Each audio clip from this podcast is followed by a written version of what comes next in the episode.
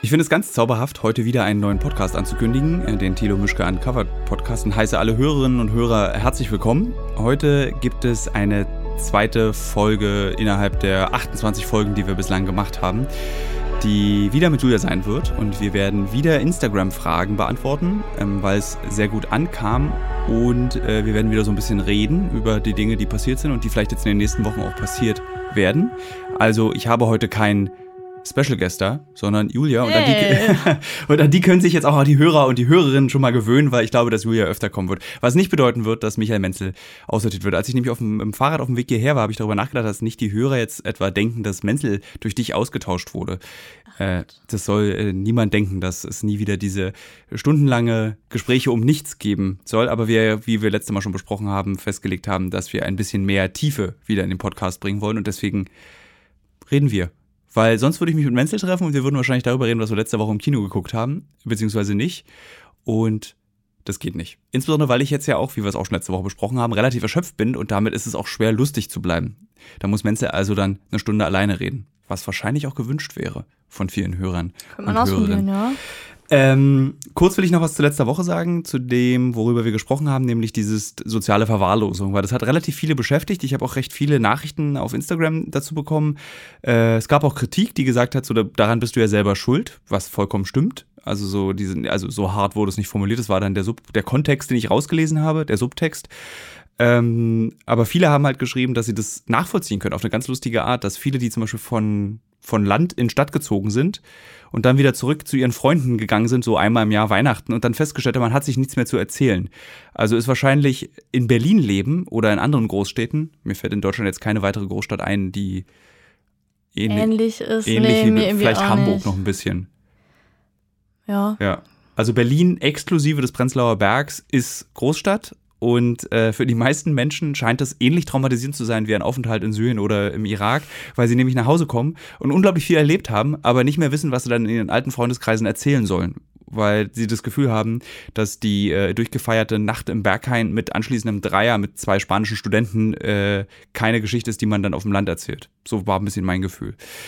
Und was auch erstaunlich war, ist, dass sich bei mir sehr viele ganz alte Freunde gemeldet haben. Also so Freunde, bei denen du weißt, wenn die sich melden nach x Jahren keinen Kontakt, ist es gleich wieder schön. Also zum Beispiel Matti ist ein alter Freund von mir, der jetzt, glaube ich, auch diesen Podcast hört und der mir dann auch erzählte, indem er mir schrieb, dass er Jahre, äh, nicht jahrelang, aber diesen Podcast schon immer hört, seit es ihn gibt, weil er es schön findet, meine Stimme zu hören. Wir haben aber bestimmt drei, vier Jahre nicht mehr miteinander gesprochen.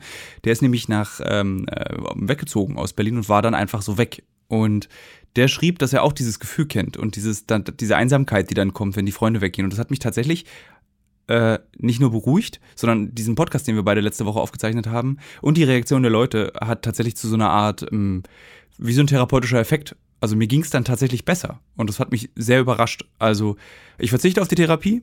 Wir können öfter reden, wenn du möchtest. Wir reden jetzt einfach öfter äh, und machen nur noch Podcasts. Vielleicht ist, es auch das, vielleicht ist das auch der Grund, warum es in Deutschland so viele Podcasts mittlerweile gibt, weil einfach alle Therapiebedarf haben und einfach sehr viel reden wollen und alle ja. sehr viel erzählen möchten. Ich habe nämlich jetzt zum ersten Mal an, ich weiß gar nicht, hörst du Podcasts aktiv? Also ich meine, du hast dich ja bei uns, wie ich letzte Mal schon erklärt habe, beworben mit relativ großer Kritik an unserem Podcast, was ja bedeutet, du kennst dich aus mit Podcasts. Aber das scheint. Ich bin der Experte. Also was, was, was hört man so für Podcasts? Sollen wir Werbung machen für andere Podcasts? Ja, können wir gerne oder? machen. Hab ich da gar, da habe ich, kenne ich mhm. keine Scham. Also ich höre total gerne Podcasts und auch relativ viel, was aber auch ich glaube, wir werden wieder zu emotional dieses Mal, was auch damit zu tun hat, dass ich noch nicht so ganz viele Freunde in Berlin habe und deswegen vielleicht so viel Podcast höre, weil ja. ich dann das Gefühl habe, mich mit anderen Leuten auszutauschen. Also klar, ich sage nichts, ich höre nur zu, aber trotzdem habe ich das Gefühl, so in deren Leben mit dabei zu sein. Deswegen höre ich so viel Was, Welchen hörst du da?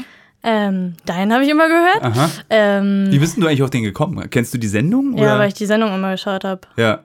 Das ist lustig, jetzt sitzt du ja tatsächlich, das ist vielleicht auch ganz interessant für die Hörer mal zu erfahren, wie das ist, wenn man, weil ich kriege gar nicht wenig so, so äh, Nachrichten bei Instagram mit, ähm, ich finde deine Sendung total geil, kann ich mitmachen. Mhm. So, und du hast im Prinzip den Traum von ganz vielen oder vielen, nicht ganz vielen, aber von einigen Leuten, darfst du jetzt erleben. Dieses, du kennst die Sendung, du magst die Sendung, du hörst, ich gehe davon aus, dass du die Sendung, du kannst aber auch scheiße finden, also ist jetzt nicht. Nee, dann wäre ich wahrscheinlich nicht hier. Nee, das, ist schon richtig, ich mag die Sendung sehr gerne, genau. Äh, du hast den Podcast gehört und jetzt bist du plötzlich in diesem winzig kleinen Epizentrum. Hast du dir, wie hast du dir das eigentlich vorgestellt?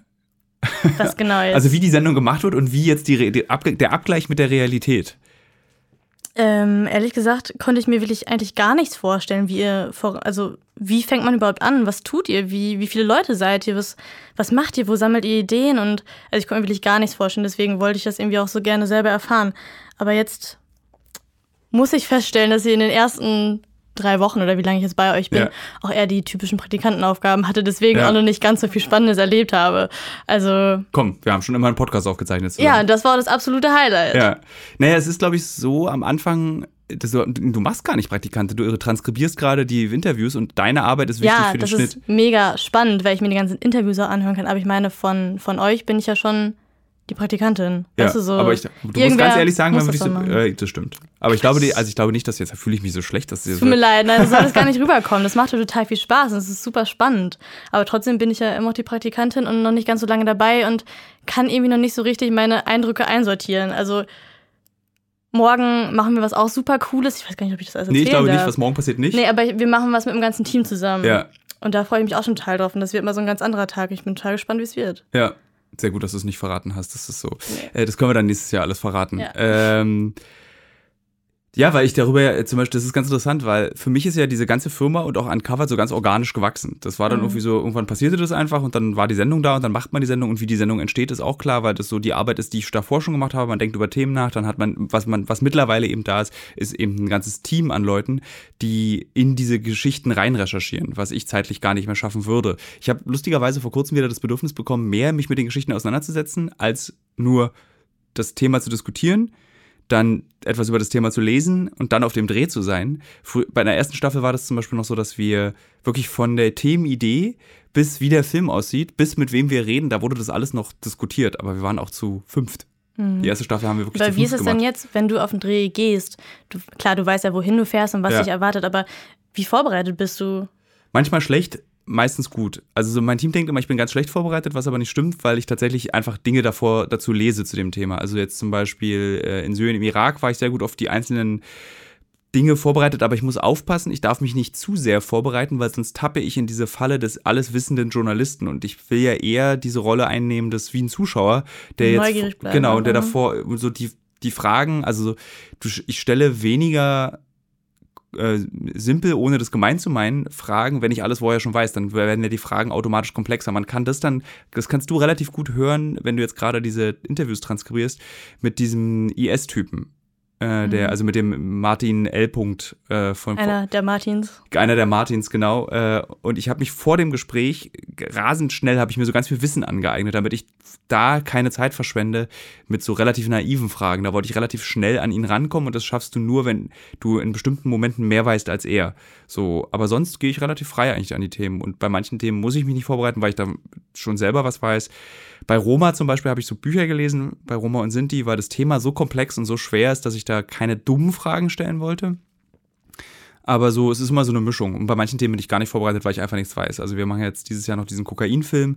So, da muss ich mich nicht drauf vorbereiten, außer dass ich ein Buch lese, wie gehen die Wege des Kokains um die Welt. Dann, aber da die Fragen, weißt du, wenn ich in Kolumbien irgendeinen Bauern was frage, da werde ich den nicht über die Transportwege, da wird er mir von seinem Leben von vor Ort erzählen. Da ist es besser, wenn man, glaube ich, weniger weiß als ja. äh, sonst. Aber wenn du zum Beispiel sagst, du bereitest dich ja doch vor, suchst du die Bücher selber raus? Ja. Also hast du niemanden, der irgendwie sagt, hier, Tilo, bereite ich mal ein bisschen vor, das solltest du vielleicht vorher Jetzt, durchlesen. Bei dem aktuellen Projekt, über das wir beide nicht reden dürfen, ist es so, dass wir ein relativ großes Team haben, was äh, intensive Recherchen betreibt und die haben schon Bücher rausgesucht und die habe ich dann mal gefragt, könnt ihr mir ein paar Bücher mitgeben? Und dann haben sie mir eine Auswahl an Büchern gegeben und äh, die habe ich dann auch alle gelesen. Aber nur sonst ist es so, was man empfindet. So, das ist ja auch, also ich muss ja kein, und das ist auch falsch äh, Expertenwissen haben. Ich muss etwas wissen darüber, so das, aber kein Expertenwissen. Also zumindest nicht bei den Themen, die wir jetzt gerade bei Uncovered in der aktuellen Staffel gemacht haben. Es gab Situationen, wo ich das Gefühl hatte, ich hätte gerne mehr gewusst im Vorfeld. Das ist dann so in El Salvador erste Staffel zum Beispiel. Da wusste ich erschreckend wenig über was, was dort passiert. Das lag aber auch daran, dass es irgendwie so ein ich glaube, das war so ein sechs Wochen Block, die wir nicht mehr machen, so äh, wo man irgendwie einen losfliegt und sechs Wochen später wieder nach Hause kommt und dazwischen liegen fünf Länder und fünf Geschichten, wo du einfach ab Geschichte drei eigentlich nicht mehr zurechnungsfähig bist, weil du gar nicht mehr aufnahmefähig bist. Und da hatte ich dann auch keinen Nerv mehr, irgendwas zu lesen, sondern dachte, ich lasse mich überraschen. Was aber interessant ist, weil diese El Salvador Folge einst eine der besten Sequenzen, die wir für Uncovered je gemacht haben, geworden ist, obwohl ich gar nichts wusste über Ich wusste wirklich gar nichts über den Konflikt. Also so, es ist, ähm, ja, also wenn du dich dafür interessierst, musst du, glaube ich, weniger vorbereitet sein. Umso weniger du dich für ein Thema interessierst, umso besser ist es, glaube ich, vorbereitet zu sein. Gab es da schon mal so die Situation, dass ein Interviewpartner oder die Person, mit der du dich unterhalten hast, gemerkt hat, dass du unvorbereitet warst und dann irgendwie so schon komisch geguckt hat und meinte so, ein bisschen doofe Frage gerade? Ja, das gibt's, aber das gibt's nur mit einem, umso extremer die Gesprächspartner werden, also umso extremer die Haltung, die sie vertreten umso mehr warten sie darauf, dass du Fragenfehler machst. Das passiert in ungefähr einem Prozent meiner Interviews, weil die meisten Interviews, die ich führe, egal ob fürs Fernsehen oder für Print oder fürs Schreiben, sind immer Gesprächssituationen. Ähm, ich habe zum Beispiel mal Materia interviewt und den hatte ich hatte das große Glück, mit ihm fünf Stunden zu verbringen für die Deutsche Bahn, für dieses Heft, was da beim Zug liest. Und wir haben einfach fünf Stunden uns unterhalten. Das wird einfach dann, es wird Auto, glaube ich, es hat auch sehr viel Spaß gemacht, wird einfach ein gutes Interview, weil dein Gesprächspartner und du, ihr verliert irgendwann diese Furcht voneinander. Ja, es wird einfach authentisch, ne? Es wird halt einfach echter und ähm, diese, zum Beispiel auch in der ersten Staffel habe ich ja mal mit diesem Klimaleugner in den USA geredet, wo wir noch nicht so richtig wussten, wie unsere Folgen aussehen sollten. Da hatten wir so ein komisches Duell inszeniert und der ist halt so drauf ge gebrieft auf ihm widersprechende Fragen, dass eins eine der einfachsten Strategien ist, zu dem Interviewer, also zu dem Journalisten zu sagen, das ist aber eine dumme Frage. Die meisten kommen dann sofort ins Schlittern. Ich habe vor kurzem zum Beispiel, haben wir in Deutschland gedreht für eine, eine Geschichte äh, und da war auch eine sehr interessante Situation zu beobachten. Ähm, Team Uncovered hat sich den Drehplatz geteilt. Ich kann leider nicht Details, ich kann nur erzählen, was passiert ist, ohne dass ich näher auf das, wo wir waren, eingehe ähm, hat sich so geteilt, äh, den, den Ort des Geschehens mit anderen Drehteams. Und es war eine relativ heikle Situation, wo wir gedreht haben. Und du hast halt so richtig gemerkt, wie zum Beispiel das abgefuckte Team Uncovered mit dieser heiklen Situation, die tatsächlich angsteinflößend ist für Zivilisten, gar kein Problem hatte und wir recht souverän Interviews führen konnten und recht souverän Dinge tun konnten, aber dann zum Beispiel die Kollegen vom WDR haben während, also die Kollegen, war das irgendein Fernsehsender, hat gezittert während des Interviews, weil sie oh Angst vor dem Interviewpartner hatte, was natürlich dazu führt, dass dieser Interviewpartner das sofort merkt und sofort ausnutzt. Okay. Und äh, deswegen, also umso extremer der Gesprächspartner in seiner Position und in dem, was er dir verkaufen will, umso spezifischer achtet er darauf, dass du Fehler machst. Aber das sind halt, das sind uninteressante Interviews, die machen mir persönlich auch keinen Spaß. Ähm, und das sind im Übrigen Interviews, wo man wirklich ganz genau vorbereitet sein muss. Wo du wirklich ganz genaue Zahlen und Fakten, wo du immer alles, was du als Frage stellst, belegen musst und dann eigentlich auch immer erklären musst, warum du diese Frage stellst. Das verwirrt dann die meistens. Also ich stelle ihnen diese Frage, weil ich das und das gelesen habe. Dann antworten die meistens, ja, aber das ist eine falsche Zahl. Dann sagst du, nee, die Zahl ist belegt in zwei oder drei verschiedenen Quellen. Aber um so einen Wissensstand zu haben, musst du echt dich wirklich sehr genau vorbereiten. Und dafür, für solche Art der Gespräche reicht meistens die Zeit bei Uncovered nicht. Also ich müsste dann so, irgendwann muss ich auch schlafen. Also ich habe jetzt gerade festgestellt, ich hatte jetzt zwei Wochen frei. So einigermaßen. Naja, frei heißt ja bei dir auch nicht frei. Du ja, also ich bin nicht unterwegs. Sachen, die du machst, oder? Ja, ja, es gibt noch an, aber ich bin nicht unterwegs. Ja, okay. Also ich bin zu Hause. Und jetzt dieses Wochenende habe ich das Gefühl, seit fünf Jahren habe ich zum ersten Mal abgehangen. Ich habe, ich habe, schreibe ja für so eine Kolumne für diesen Getränkehersteller aus Österreich, für dieses Heft. Ähm, und der rief Freitag an, er braucht die neue Kolumne Montag. Und dann habe ich tatsächlich am Telefon gesagt, ich würde sie gerne Dienstag abgeben. damit ich am Wochenende nicht schreiben muss. Und dann hat er gesagt, ja, kein Problem. Und es ist sowieso hatte ich das Gefühl, okay, jetzt sind gerade so 15, Berufs-, 15 Jahre meines Berufslebens in sich zusammengebrochen, weil ich natürlich immer sofort Ja gesagt habe und dann immer auch über so, also es, es gibt gar kein richtiges Wochenende, weil der Samstag ist meistens dann auch so, ich setze mich irgendwo hin und schreibe. Ist dann zwar nur zwei Stunden, aber der Samstag ist trotzdem zerbrochen. Und dieses Wochenende habe ich wirklich nur abgehangen. Ich habe sogar meinen Eltern abgesagt, äh, die ich auf ihrem Gartengrundstück besuchen wollte und meinte so, nee, ich will nur abhängen. Ich will nicht Auto fahren, gar nichts. Ich möchte auf dem Rücken liegen und habe, glaube ich, gelesen. Ich habe das Sibylle Berg Buch durchgelesen. Ich weiß nicht, wer mir bei Instagram folgt, äh, kriegt das mit. Das ist so ein, können wir kurz drüber reden. Sag, kennst, kennst du Sibylle Berg? Nein. Ähm, interessante Schriftstellerin. Ich, also wer jetzt nicht hören will, kann die nächsten zehn Minuten einfach vorspulen. Ich will kurz was über Sibylle Berger erzählen, die ich, äh, also sehr interessante Schriftstellerin, hat, glaube ich, in Leipzig das studiert, hat sich, glaube ich, mit allen während ihres Studiums angelegt und schreibt seit gefühlt, ich glaube, seit 15, 10, 15 Jahren lese ich ihre Bücher und die schreibt üble Bücher. Also die sind so wirklich so übelst. Also du liest die und du weißt immer nicht, ist es ein Horror-Porno-Roman, Kurzgeschichte Oder es ist ein Blick in die Gesellschaft und die hat jetzt ein neues Buch geschrieben über Grime, diese Musikrichtung, die ich nicht kannte. Jetzt kenne ich sie und über so England in der nahen Zukunft mit einer Gruppe an Jugendlichen. Und es sind wirklich 630 Seiten Hass. Ich habe sowas noch nie gelesen. Das ist eigentlich unlesbar und macht eigentlich auch überhaupt keinen Spaß, aber da jeder Satz irgendwie so be eine Bedeutung hatte und jeder Satz irgendwie so einen intelligenten Gedanken hatte und jeder Satz so wütend war, bin ich, ich das so krass. Das ist so wie, wie beschreibt man das? Äh, ja, ich glaube, so sind Death Metal Konzerte. Und das auf 600 Seiten. Also es war echt, das habe ich heute auch bei Instagram genau diesen Satz geschrieben. Das ist echt übel zu lesen gewesen. Und ich musste dieses Buch, was ich selten mache, dreimal unterbrechen und andere Bücher lesen, weil es einfach, ich war so erschöpft nach 200 Seiten jeweils von diesem Gebrülle in dem Buch. Naja, und sie hat davor immer so kurze Geschichten geschrieben und das Buch fühlt sich an wie eigentlich so, so, eine, so, ein, so ein riesiger Sammelband an ganz vielen Porträts über Personen, die in irgendeiner Art zusammenhängen und auf sehr unbefriedigende Art und Weise nicht so richtig zusammenfinden. Also es ist jetzt kein Epos oder so, dass ganz viele handelnde Personen sich an ganz vielen Stellen so überkreuzen und dann so ihre Geschichte gegenseitig sich beeinflusst. Es ist eher so, boah, noch eine Geschichte. Oh, dann, dann gibt es halt so Kapitel, die heißen die achtjährige Nutte. So, und die, die lebt dann irgendwie so im Keller und wird missbraucht von alten Geschäftsmännern. Oh Gott, und du tut musst, mir leid, gerade gelassen. das ist nicht so schlimm, aber du, und du musst dann das lesen. Also das ist halt so, du liest dann den Missbrauch, du liest irgendwie, wie Menschen umgebracht werden, du liest, wie Menschen irgendwie äh, so verzweifelte Dinge, all, alles ist verzweifelt. Und Ja, das hört sich schrecklich an. ja, als Aber psychologisches Tilo, Experiment, ja. Wir machen den Uncovered-Podcast. Ach ja, Entschuldigung.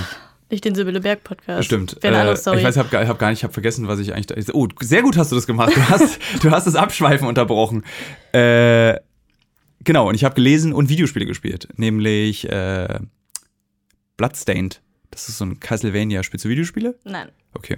Lustigerweise ist das das, was ich ja die Redakteure, die mit mir drehen, äh, immer frage, als, ich glaube, zweite Frage im Bewerbungsgespräch, spielst du Videospiele? Und zum Glück habe hab ich das Bewerbungsgespräch nicht mit dir geführt. Ja, das dann ist- säße ich vielleicht nicht hier. ist nicht schlimm, weil auf unterwegs ist es tatsächlich wichtig, weil wir ja auf Tetris und so spielen und so Videospiele und Mario Kart und äh, Tetris habe ich schon mal gespielt, aber. ja, Tetris sollte auch jeder, glaube ich, kennen. Nichts krasseres. Aber das war tatsächlich eine Frage von den Usern. Ja. Oder Usern, nee. Hörer. Äh, hör, oder? Guckern?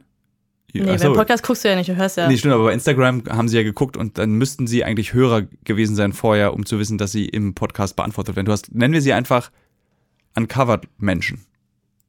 Okay. Etwas kompliziert, aber okay. Aber die Uncovered-Menschen haben sich nämlich gefragt, wenn du neue Mitarbeiter einstellst, Ja. worauf würdest du achten oder worauf achtest du? Sehr gute Frage. Ähm, also erstmal ist es, bin ich nicht alleine, der entscheidet, äh, wer eingestellt wird. Es sind mehrere Leute, die das entscheiden. Tja, bei den ersten Gesprächen für die Menschen, die mit mir mitkommen, entscheidet relativ schnell so eine Art Grundsympathie, die aber nicht ausschlaggebend ist, ob man dann jemand nimmt oder nicht. Aber wenn der Mensch schon mal sympathisch ist, weiß man schon, okay, wir können eine Stufe weitergehen, weil wenn man drei, vier Wochen miteinander verbringt, muss der Mensch einfach auf Anhieb sympathisch sein. Sonst geht man sich einfach zu krass auf den Keks. Das zweite Wichtige ist mir, ähm, dass die Leute, das könnte jetzt ein bisschen arrogant klingen, ist aber überhaupt nicht so gemeint, verstehen, dass ich kein Moderator bin. Weil manchmal arbeiten wir mit Leuten zusammen, die aus dem Fernsehen kommen. Manchmal haben wir auch Redakteure, die aus dem Print oder aus dem, aus dem ganz normalen, klassischen, der andere Journalismus kommen. Und die denken nicht so, aber der Fernsehredakteur, der jahrelang Fernsehen gemacht hat, der, der ist so, so ge so gewöhnt an die Rolle des Moderators, der kommt dann ins Bild, macht seinen Text, geht wieder. Und da gab es dann zum Beispiel Situationen, wo die Bewerber gesagt haben, soll ich dir denn deine Texte schreiben? Und da falle ich ja hin vom Stuhl unter, weil genau das will ich ja eben nicht. Und da erkläre ich ihnen eben, dass zum Beispiel auf dem Dreh äh, Kamera, der zweite Kameramann, er und ich alle gleichberechtigt an dem Thema eben beteiligt sind. Also jeder kann seine Eindrücke mitteilen. Nicht so Waldorfschule mäßig, da gibt es dann auch schon mal manchmal, das ist eine dumme Frage als meine Reaktion. Ähm, die stelle ich nicht, aber jeder kann seine Überlegungen Was ist genau die dumme Frage? Da gab's so, es gibt so zwei Kameramänner, die dazu neigen, manchmal ein bisschen doofe Fragen zu stellen, die sie dann aber wahnsinnig ernst vortragen und dann sage ich, das kann ich nicht stellen, das ist keine gute Frage. Also selbst die Kameramänner dürfen in einem Interview, zumindest am Ende eines Interviews eben sagen, kann ich diese Frage noch gestellt bekommen? Und das ist für einen Redakteur erstmal ungewöhnlich, dass das Team so eng zusammenarbeitet, dass es keine Hierarchien in dem Team gibt, also dass ich nicht weg bin, wenn es Armbrot gibt oder ich irgendwie äh, eine andere andere Behandlung bekomme als die anderen. Also es gibt ein paar Dinge, die ich mir jetzt mittlerweile in der vierten Staffel rausgenommen habe. Da möchte ich irgendwie, ich möchte ein Upgrade im Hotel. Wenn es geht, möchte ich ein Upgrade. Einfach nur um zu gucken, wie sieht das Upgrade aus. Meistens ist das Upgrade genau das gleiche Zimmer wie das andere Zimmer, nur dass ich Zugang zu einer Lounge habe, in der es vergammelte Stullen gibt. Äh, also, dass der das akzeptiert, dass man eben gleichberechtigt miteinander arbeitet, dass ich mich nicht selber als Moderator sehe, ist wichtig. Und was ist noch wichtig? ja, also journalistische Ausbildung ist nicht so wichtig, Erfahrung ist mir eher wichtig. Also es ist mir nicht wichtig, ob der auf der Nannenschule oder auf der RTL Journalistenschule oder beim WDR auf der Journalistenschule war oder studiert hat Journalismus, wovon ich sowieso jedem abraten würde.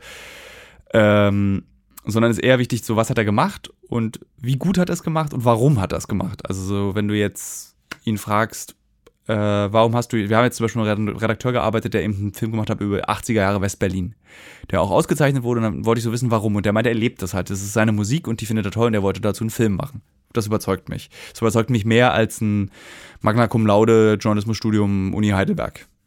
Aber muss man unbedingt Journalismus studiert haben? Nee, ich habe ja auch nicht Journalismus. Also ich kenne ka kenn kaum Journalisten, die also ich, viele Journalisten, die ich kenne, haben studiert, haben abgebrochen. Dann gibt es einen großen Teil, der hat studiert und zu Ende gemacht. Das ist dann die Klassiker, Neue Deutsche Literatur, Politikwissenschaften, Geschichte. Und die meisten haben dann, und das ist das Entscheidende meiner Meinung nach, ein Volontariat gemacht oder sind auf eine Journalistenschule gegangen. Also so DJS in München, äh, die nicht zu empfehlende Axel Springer Akademie in Berlin, ähm, weil ich nur Horrorgeschichten davon höre. Die, die, Aus, die, Ausbildung ist, glaube ich, gut und du hast ein gutes Netzwerk, aber das kommt mir immer ein bisschen vor wie eine Burschenschaft. So nicht wie ein, du lernst, glaube ich, eher ackern, als dass du die Werte des Journalismus lernst. Oder Henry Nann eben in Hamburg. Super, wenn man das hat. Verachte ich persönlich groß. Erkläre ich auch gleich warum. Ich bin echt ein Freund des Volontariats. Das ist halt so harter Redaktionsalltag. Du wirst gleich am ersten Tag angebrüllt. Äh, du machst sowieso zwei Jahre alles. Nicht bei euch. Bei uns nicht. Bei uns ist es relativ freundlich tatsächlich. Äh, aber ich habe zum Beispiel in meinem Volontariat wurde ich wahnsinnig streng behandelt. Also ich wurde zwei Jahre lang, 24 Monate lang wirklich, wirklich also so äh, Nerven, ich hatte glaube ich zwei Nervenzusammenbrüche, wollte alles abbrechen, äh, hielt es nicht mehr aus, musste ja auch nach Hamburg ziehen, was als Berliner ja ein bisschen schwerer ist. Ähm, aber Hast Berlin echt mal verlassen? Nee, naja, fürs Volontariat und für, für seit. Ja, wenn es 24 Monate ging, dann warst du auf 24 Monate in Hamburg. Naja, naja, ich bin dreimal in der Woche nach Berlin gefahren. Ah, ja, okay. Immer übers Wochenende und gerne auch mal, auch mal unter der Woche einfach. Äh, aber ich habe sehr viel gelernt da. Also ich habe dieses zügige Arbeiten, dieses äh, ungenaue Arbeiten und trotzdem, dass man es dann drucken kann, äh, gelernt. Äh, dieses 20 Sachen gleichzeitig machen habe ich in diesem, weil wir waren eine ganz kleine Redaktion und es musste einfach sehr viel erledigt werden. Und es hat eben Vorteile gegenüber der Henry Nann, die ja so ein Luxusbett dir machen. So mittlerweile, glaube ich, gar nicht mehr so gut bezahlt, äh, aber du kommst halt irgendwie, ja, dann gehst du halt zur Geo oder dann gehst du zum Stern oder so oder ich glaube, dass tatsächlich aber die, bis auf die DJS es fast sich gar nicht mehr lohnt, auf so eine Journalistenschule zu gehen, weil da, was dir da vermittelt wird, auch nicht mehr so richtig gebraucht wird. Also so, weil ich sehe es ja jeden Tag, diesen zusammenkrumpelnden Printjournalismus. Also ich glaube, Volontariat, Radio, Fernsehen oder YouTube kann man ja, glaube ich, auch irgendwie mittlerweile diese. Echt? Na, du kannst ja bei diesen ganzen Agenturen und wie diese. Meinst du sowas wie so Funk, Y-Kollektiv? Genau, da so? kann man mit Sicherheit volontieren. Äh, und das ist, glaube ich, gut. Das kann ich, also jeder, der Journalist werden möchte, dem empfehle ich definitiv ein Volontariat. Egal, ob du studiert hast oder nicht. Meistens ist es die Voraussetzung, dass du ein abgeschlossenes Studium hast. Äh, aber Volo ist, finde ich, grundsätzlich erstmal nicht der falsche Weg. Äh, kann auch echt doof sein. Also es kann auch irgendwie super sein. Die Super ist gar nicht so doof.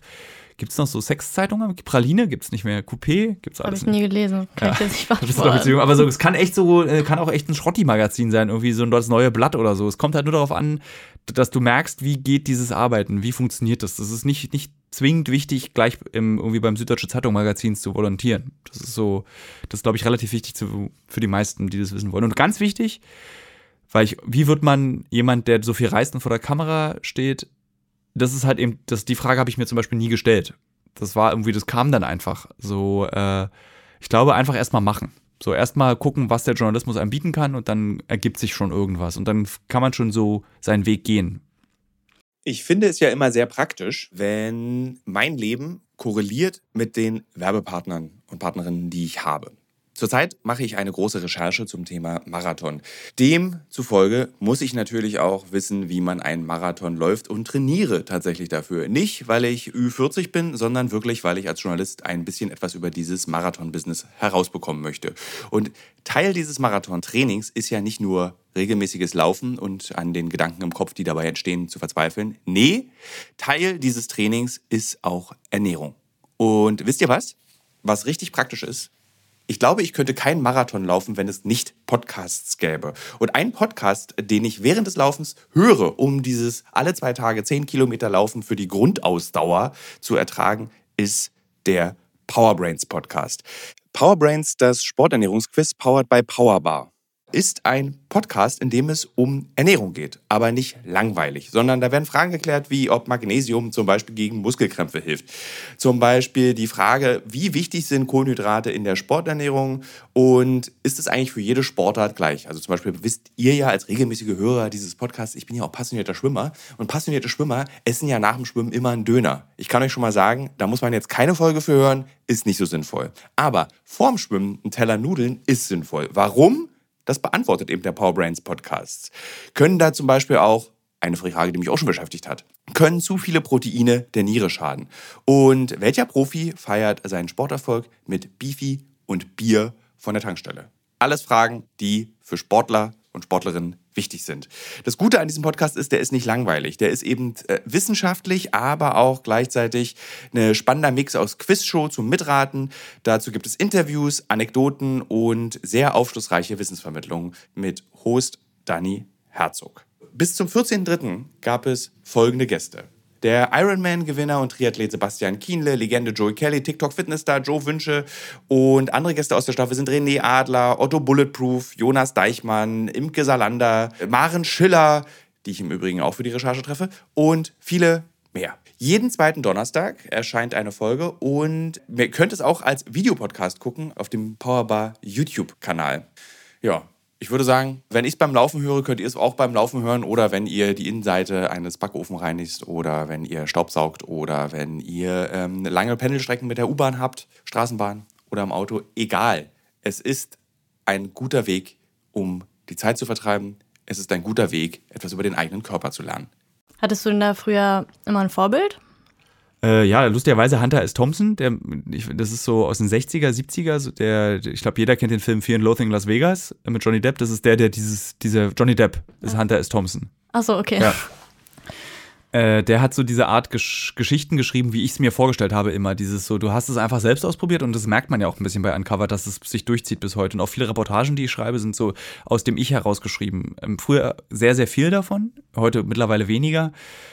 Äh, so, wie erfährst du eine Situation, wie begegnen dir Leute? Und das aufzuschreiben, hat mir sehr viel Spaß gemacht und das bei Uncovered auch zu machen, also dass ich Gefühle zeige, dass ich traurig bin, verletzt bin, dass ich erschöpft bin, das alles zuzulassen und das alles Teil des Films zu sehen, finde ich irgendwie auch irgendwie cool und auch cool, dass ProSieben das erlaubt eben und dass da nicht so eine Diskussion geführt wird über irgendwie journalistische Standards, die nämlich bei Hunter S. Thompson, der diesen sogenannten Gonzo-Journalismus erfunden hat, immer die Diskussion war. Also ich habe für den Stern zum Beispiel meine Ich-Geschichte geschrieben und da wurde dann ewig diskutiert. Sowas wird hier nicht gedruckt. Das ist schlechtes Zeug. Das macht man nicht und das ist halt totaler Quatsch. Also erstmal A, die Leute lesen es gerne und B, sind wir nicht mehr in, ich habe das Gefühl nicht mehr, es gibt es nicht mehr diese eine Form, die richtig ist. Also allein durchs Internet gibt es so viele Darstellungsformen von Journalismus, da können wir nicht als Printjournalisten sein, so muss es gemacht werden. Und eben Hunter S. Thompson ist ein Vorbild, den aber viele haben, also ist jetzt nichts Besonderes. Und Christian Kracht in Deutschland ist ein Vorbild, der so ein bisschen die deutsche Version davon ist. Äh, und dann waren es immer so Medien, die ich als Vorbild hatte. Also ich habe ja lange für die Weiß auch gearbeitet. Äh, das war lange Zeit ein Vorbild. Fluter ist es heute, das ist so eine Art Neon von der, Bundesprüfstelle, äh, von der Bundeszentrale für politische Bildung. Wahnsinnig gutes Jugendmagazin. Stern war auch lange Tempo, kennt kein Schwein mehr. Es war, Tempo ist halt im Prinzip, wenn du dir heute eine Tempo kaufst, die ist aus den 60ern, da hast du das Gefühl, du hast eine coole Neon oder eine coole Zeit Campus in der Hand. Also keine Ausgabe der Neon und keine Ausgabe der Zeit Campus war je so cool wie die Tempo, die 50 Jahre alt ist. Krass. Äh, 30, 20. Ich meine natürlich nicht Tempo, sondern ich meinte. Äh, hab vergessen, wie es heißt. Ich weiß nicht, ich kenne es leider nicht. Tempo war das Nachfolgermagazin von einem davor und da gab es dann zum Beispiel, ja, ist egal, hab vergessen, wie es heißt jetzt, dass ich das als Vorbild hatte. Twen, so heißt es. Wie heißt es? Twen. Twen. Genau. Und lustiger Nebenanekdote, dann können wir gleich wieder zurück abschweifen. Ich hatte 1991 als Zehnjähriger auf einer Silvesterparty in Westberlin, die erste Silvesterparty im Prinzip Westberlin, die ich in Westberlin erlebt habe, war, war so eine, wie man sich vorstellt, so eine Charlottenburger Riesenwohnung mit irgendwie, alles ist riesig und da gab es ein Bücherregal voller Twens. Und ich habe so als Zehn- oder Elfjähriger die rausgezogen und fand es so toll, schon damals und meinte so das und da war ich war ich kann mir ich kann mir das einbilden und mir so eine eigene Legende um mich selbst bauen, aber ich bilde mir ein, mir selbst gesagt zu haben, das möchte ich später mal machen. Kann aber auch sein, dass es noch die Zeit war, als ich Astronaut werden wollte oder Feuerwehrmann. Ich, ich weiß es nicht genau. Hast du eigentlich ein Studium tatsächlich zu Ende gemacht? Hast du studiert? Ich habe studiert, ich habe ähm, Kulturwissenschaften und Japanisch studiert. Ich habe Kulturwissenschaften sogar die Zwischenprüfung abgelegt, bei Japanisch nicht. Da habe ich dieses Propedeutikum, also diese Sprachausbildung gemacht und dann danach, also bei der letzten Prüfung zu dieser Sprachausbildung, kam dieses Volontariat in Hamburg und dann dachte ich mir so, hm, hm, hm, hm. und dann habe ich meine Oma gefragt und die meinte so, mach bitte das Volontariat, du machst dein Studium eh nie zu Ende. Meine Oma ist nämlich studiert, die kannte das genau. Äh, und dann war das die Entscheidung und habe danach nochmal überlegt, ob ich das nochmal als Bachelor studiere, weil dann gab es dann das plötzlich nur noch als Bachelor, habe aber echt gelitten. Also es war dann so und dann habe ich irgendwann gesagt, ich brauche es nicht mehr. So, weil es fragt dich keiner, es führt nur zu, also der einzige Grund, was cool wäre, ein jetzt abgeschlossenes Studium zu haben, ist diese Eitelkeitskämpfe in Redaktion. Also, dass du ernster genommen wirst, wenn du ein Studium genommen äh, hast. Aber das ist mir mittlerweile Schnuppe. Also so diese, diese Gespräche werden auch nicht mehr geführt, aber das war so am Anfang so, naja, also da, da gab es zum Beispiel auch sowas, dieses, du kannst nur Ressortleiter werden, wenn du ein abgeschlossenes Studium hast. Das gibt's alles nicht mehr, glücklicherweise. Also würdest du auch nicht normal studieren gehen? Ich, Oder gibt es irgendwie ein Fach, das du so aus Interesse vielleicht auch nochmal machen Ich würde gerne QVI, also Kulturwissenschaften zu Ende studieren. Das hat mir sehr, also wirklich außerordentlich gut gefallen. Äh, und auch Japanisch hatte ich wirklich sehr, sehr viel Spaß. Ich habe irgendwie am Anfang, glücklicherweise haben meine Eltern mir das erlaubt, äh, alles mal ausprobiert. Also ich habe auch so Politik ein Semester gemacht, habe einmal ein Semester eben Neurodeutsche Literatur, alles mit einem wahnsinnig schlechten Abitur im Übrigen. Ähm, und dann war das die Zeit, da habe ich aber auch schon geschrieben, fällt mir gerade auf. Nee, das war beim zweiten Versuch erst. Und ich habe mich dann eingeklagt. Das geht, glaube ich, heute gar nicht mehr. Doch, kann man immer machen. Okay, dann habe ich mich einfach für QV eingeklagt, habe irgendwie mich für Ägyptologie und was anderes ohne NC eingeschrieben, was in derselben Fakultät irgendwie war und dann konnte ich das dann studieren. Und das war auch für die Dozenten war das überhaupt kein Problem. Und da ja bei QV und bei Japanisch die Ausfallrate so enorm hoch ist, ist sowieso ab dem dritten Semester dein Jahrgang leer. Es sind noch irgendwie so zehn Leute von 100 da. Weil bei QV weiß keiner, was er damit machen soll. So, ich, heute glaube ich anders. Ich glaube, heute ist es sehr beliebt. Also das war früher auch schon so beliebt. Das ja? war super, das härteste NC und total beliebt. Aber es schließt, glaube ich, immer noch keiner, nicht viele schließen dieses Studium ab. Ich weiß nicht, ich glaube, mit dieser Bachelor-Spießigkeit, mit diesem Bachelor-Fleiß, da ist es, glaube ich, einfacher, weil du ja dann, also meine Zwischenprüfung ist ja ein Bachelor und die ist ja eigentlich easy zu machen. Die, die Masterarbeit, beziehungsweise damals die, die Magisterarbeit, das war, war halt schwerer.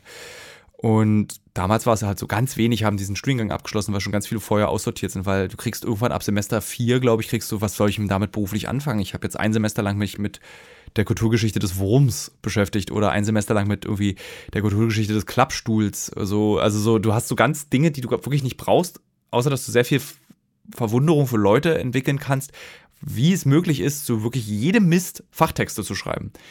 Und das war damals so, das war dann in meinem zweiten Versuch im Bachelor schon, da sind die ersten nach, glaube ich, nach dem ersten Semester schon gegangen. Also Ästhetik des Clowns, also bitte. Also was, was, was soll ich denn damit anfangen?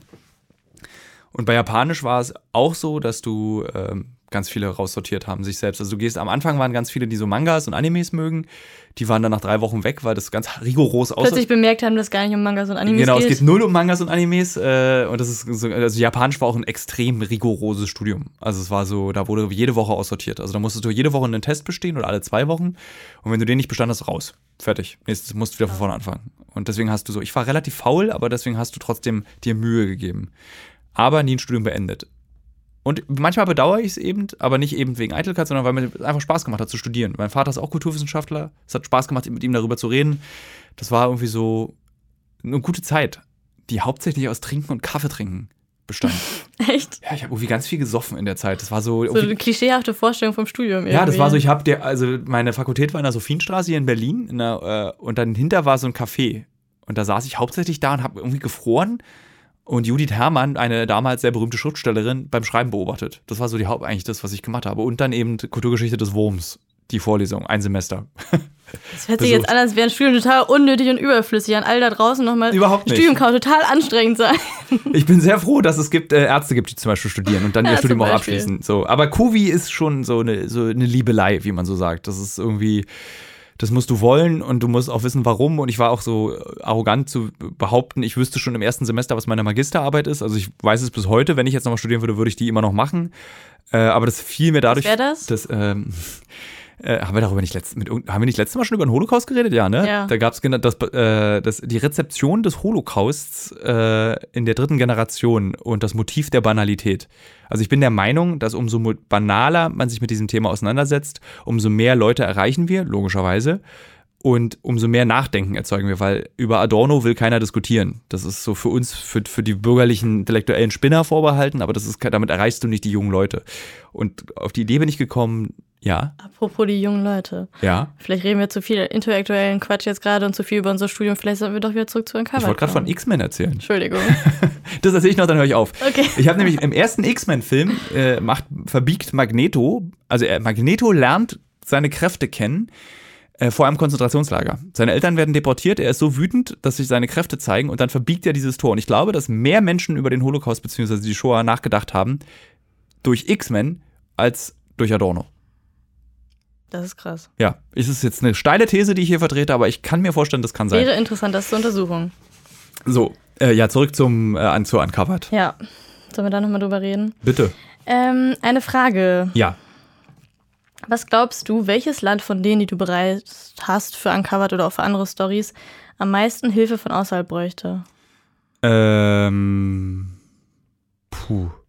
Oder stell dir vor, du hättest total viel Kohle, du hättest ganz viel Geld, mit der du anstellen.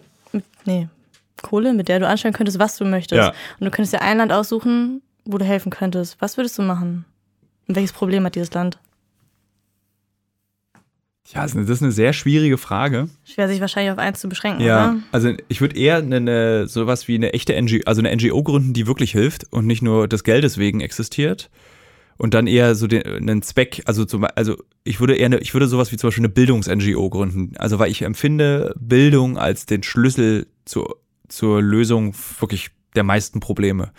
Und ich würde, glaube ich, die Milliarden, unendliches Billiarden, Fantatrill, Silliarden Euros, die ich dann besitze, würde ich tatsächlich in die Bildung investieren und würde dann die PISA-Studie einfach rückwärts hochgehen. Also so äh, Mecklenburg-Vorpommern. wo, wo sind in Deutschland immer die Braucht schlechtesten? man gar nicht so weit fahren, ey, Wo sind immer die schlechtesten PISA-Ergebnisse? Berlin. Es hat ja auch wahnsinnig schlechte Ja, ist das so? PISA-Ergebnisse. Ich glaube ja. Und ich glaube, ich würde einfach als erstes in Bildung investieren. Und ich glaube, ich würde mich darauf konzentrieren. So, weil die anderen NGOs können das andere machen, aber ich glaube, damit könntest du einfach, weil ich so viele Kinder und junge Menschen kennengelernt habe auf den Reisen, die so unglaublich äh, viel klüger sind als wir hier in Deutschland. Also wenn du dann irgendwie mit einem Achtjährigen redest, der dann in, äh, im Senegal, der irgendwie sich selbst Mathe beibringt, weil er weiß, dass irgendwie er Ingenieur werden will. Und dann zeigt er mir in seinem Slumheim so eine, hat er sich irgendwie selber eine Kreidetafel gebaut und beweist Formeln mit acht oder neun. Und das hat mich so beeindruckt. Und das sind, das, das trifft man dann nicht selten. So Leute, die, oder junge Leute, die so viel mehr wissen als wir beide. Ich weiß nicht, warst du ein Streber? Mhm. Ich auch nicht. Also so, ich, für mich war ja das immer so. Also ich war nicht schlecht, aber Ich war schlecht. aber- Äh, das war dann für mich immer so, Schule war immer so ein Übel. So, ich will da schnell durch und dann, ich mache auch gar nichts. Also ich habe irgendwie, glaube ich, in der achten aufgehört, Hefter zu haben und so eine Geschichten. Also ich habe wirklich, wirklich wenig. Nein, da bin ich doch schon ein bisschen alles. nee, ich habe wirklich, ich war wirklich ein faules Miststück, wie man so sagt. Äh, also laut meiner eigenen Mutter, das war Zitat meine Mutter. äh, äh, ähm, und dann siehst du eben so Kinder, die nichts haben oder ganz, ganz schlechte äh, Bildungsbedingungen und die wirklich alles versuchen, um sich selber zu bilden, die sich irgendwie, die ihr Taschengeld im Internetcafé ausgeben, um äh, zu lesen oder überhaupt um lesen zu lernen, sich selbst, äh, allein das, sich selbst lesen und rechnen beibringen. Das ist halt einfach schon mal total irre. Ich glaube, wenn ich jetzt hier in Deutschland lesen würde und nicht zur Schule hätte gehen, leben würde und nicht zur Schule gehen würde, ich würde, glaube ich, immer noch nicht lesen können und Nee, mit, Stöckern spielen und, und irgendwie so. Also natürlich sind Eltern auch wichtig bei der ganzen Sache, aber Mhm. Ich glaube in Bildung und nicht auf ein Land konzentriert, sondern wirklich so, wo ist es sich gerade am nötigsten? Und da fallen mir wirklich sehr viele Länder ein, von Haiti bis äh, wirklich sehr, sehr viele Länder auf dem afrikanischen Kontinenten, Südamerika, Mittelamerika, USA. Also zum Beispiel, man könnte mal eine NGO gründen für die USA, dass Bildung zum Beispiel nichts kosten sollte. Mhm. Also, weil du machst dich ja Voll. arm in den USA, wenn du klug werden willst. Und das ist ja auch nicht der richtige Weg. Ja, das ist so. Also ich glaube nicht, dass ich jemand bin, der Leute beraten könnte, wie man Felder richtig bewirtschaftet äh, oder überhaupt wirtschaftet. Ich glaube eher, dass ich, wenn ich das machen würde, eine Bildungsorganisation gründen würde. Mhm. Kommt es vor, dass du auf deinen Reisen irgendwie Leute triffst, wo du echt so einen krassen Impuls verspürst, dass du helfen musst, wo du irgendwie überlegst, so, kacke, ich kann jetzt nicht einmal wegfahren, Ja. also die Leute brauchen mich und was tue ich Das jetzt? haben wir relativ oft und oft läuft die Kamera auch dabei. Also wenn es dann so wirklich zu diesen Hilfssituationen kommt, wo ich gar nicht mehr merke, dass es, dass dann, dann wird dieses, wird es plötzlich eine Szene auch. Ähm, äh, für die Zuschauer, die sich vielleicht noch an die erste Staffel erinnern können, an diesen einen kleinen Kokain-Film, den wir da gemacht haben. Da haben wir doch so einen, ich glaube, acht- oder siebenjährigen Jungen begleitet, der den wir getroffen haben, der so diese Blätter gepickt hat und der gar nicht wusste, woher er kommt, also wo oder wo er gerade ist. Er meinte, er, sei aus Ecuador, war aber plötzlich in Kolumbien und war dann ganz erstaunt, dass er in Kolumbien war und dann erzählt er uns, dass er eben irgendwie so entführt fast wurde. Und da war es dann wirklich so, dass wir im Team zusammengelegt haben, haben seinem Onkel, dem wir laut des Kontakts vor Ort vertrauen können, mehrere hundert Dollar gegeben. Und der sollte das für ihn einteilen, dass er eben für, er meinte, für 60 Dollar kann er ein halbes Jahr zur Schule gehen. Und dann haben wir gesagt, okay, dann bezahlen wir ihm jetzt und hoffen, wir wissen nicht, ob es geklappt hat, aber mhm, wir bezahlen ihm jetzt einfach äh, die Schule, bis, bis, bis er eine sechste Klasse Abschluss hat oder siebte Klasse. So, sowas gibt's. Ähm, Jetzt in Ise, äh, in dem IS-Camp in Syrien, haben wir einen kleinen Jungen aus Pakistan getroffen, dem ich ein Telefon gekauft habe, weil er meinte, er will mit seiner Oma sprechen. Ähm, das gibt's ganz oft, Situationen, wo man da mit kleinen Mitteln helfen kann. Es ist auch echt Bargeld. Manchmal lasse ich einfach einen Huni heimlich da oder stecke jemandem was in die Hand, der, mhm. der irgendwie mir geholfen gerade hat. Oder als wir mit den Roma gedreht haben in äh, Bulgarien, gab es so einen kleinen Jungen, der uns einfach, der meinte, ich habe nichts zu tun. Der war nicht kleiner Junge, der war 16 er so wie halt, hat nichts zu tun, er geht nicht zur Schule und dann meint er, kann er uns helfen jetzt die drei Tage, die wir hier sind. Ich so, klar. Und dann hat er irgendwie geholfen, hat er mal das Mikro gehalten. Und dann habe ich ihm halt auch Geld cool. dafür gegeben, wie Arbeit eben, die er gemacht hat für uns. Und ja, also man versperrt nicht die Augen und ähm, selbst, ja, also wir helfen immer da, wo es geht. Also es gab ja auch oft schon so Anfragen von Zuschauern, die gesagt haben, gibt es nicht ein Spendenkonto oder so. Und ich habe dann immer darüber nachgedacht, das Problem ist, es ist halt sehr viel Arbeit, sowas zu betreiben. So ein, so ein aber Arbeit, die sich lohnen würde. Das ist natürlich, also ich meine, das muss ja nicht auch noch du machen, aber vielleicht gibt es ja irgendwen, der sich finden würde. Wahrscheinlich, du könntest es ja machen. Ja. also wir könnten jetzt zum Beispiel für die vierte Staffel gibt es auch wieder einige Momente, wo man das Gefühl hat, man müsste ein Spendenkonto anmachen, aber man könnte ja tatsächlich irgendwie so eine Uncovered äh, Spendenrunde machen. So könnte man eigentlich wirklich Ja, lass uns mal drüber nachdenken. Ja, könnte man machen. Ja. Habe ich die Frage beantwortet? Ja. Ja, hast du, tatsächlich. Soll ich noch eine Frage stellen? Bitte. Ich glaube, wir haben sogar echt noch ein bisschen. Ja, wir sind erst bei 38 Minuten. Wir können noch ein bisschen. Ja, dann haben wir noch ein bisschen Zeit. Ähm. Boah, ich muss gerade erstmal gucken. Ja, da kann man dir jetzt Vorwürfe machen, ne? Ich hatte mir eigentlich ein Konzept zusammengestellt, wo ich dachte, das ist meine erste Frage, damit fangen wir an. Aber dann hast du wieder so viel angefangen zu reden, dass mein ganzes Konzept durcheinander geraten ist. Muss ich gucken, welche Frage ich als nächstes stelle. Aber was wäre denn zum Beispiel ähm, von den Du hast ja letztes Mal gesagt, du hast fast 100 Länder bereist. Ja. Von diesen ganzen Ländern, könntest du dir vorstellen, in einem anderen Land zu leben als in Deutschland?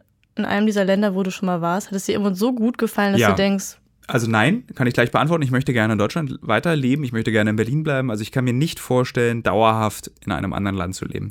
Es gibt aber Länder, in denen ich mir vorstellen kann, durchaus ein Jahr zu leben. Dazu zählt Island, dazu zählt Japan. Samoa, manchmal denke ich Thailand, aber irgendwie fühlt sich das mal ein bisschen komisch an, das zu sagen. Deswegen, nee. Also Samoa, Island und Japan wären so Länder, wo ich mir vorstellen könnte, wenigstens ein Jahr zu leben. Oder zu pendeln. Das würde auch gehen. Aber ich will auf jeden Fall, äh, ich glaube, auch in Deutschland alt werden. Irgendwie gefällt es mir schon auch hier und hier alt werden. Die Familie, irgendwie alles ist da. Das ist irgendwie schon ein gutes Gefühl, das zu haben. Und auch diese, ich bin ja hier verwurzelt. Also ich bin irgendwie so, ich kenne so viele Orte in Berlin, die meine Orte sind, die mir so dermaßen fehlen würde. Und ich fühle mich ja auch tatsächlich sehr entwurzelt in fremden Städten. Also so deswegen, das Team kann es beobachten. Egal in welcher Stadt auf dieser Welt ich bin, ich suche mir immer meinen Lieblingscafé. Das ist das Erste, was ich mache. Ich suche mir ein Café, wo ich hingehen kann zum Schreiben und Nachdenken und Lesen und tue so, als wäre ich zu Hause. So, und das, das kann Berlin eben sehr gut, dieses mir ein Zuhause geben. Deswegen gäbe es für mich keinen Grund, irgendwo anders leben zu wollen. Also ich wäre auch kein Auswanderer, also man wird mich nie irgendwie auf Kabel 1 sehen. sehen. Oder Vox, dass ich so eine, äh, eine Bäckerei aufmache äh, irgendwo, wo man kein Brot mag. Okay. Ich liebe ja diese Sendung. Das ist immer so, ich, das ist aber so, ich weiß immer nicht, ob man das gut finden darf.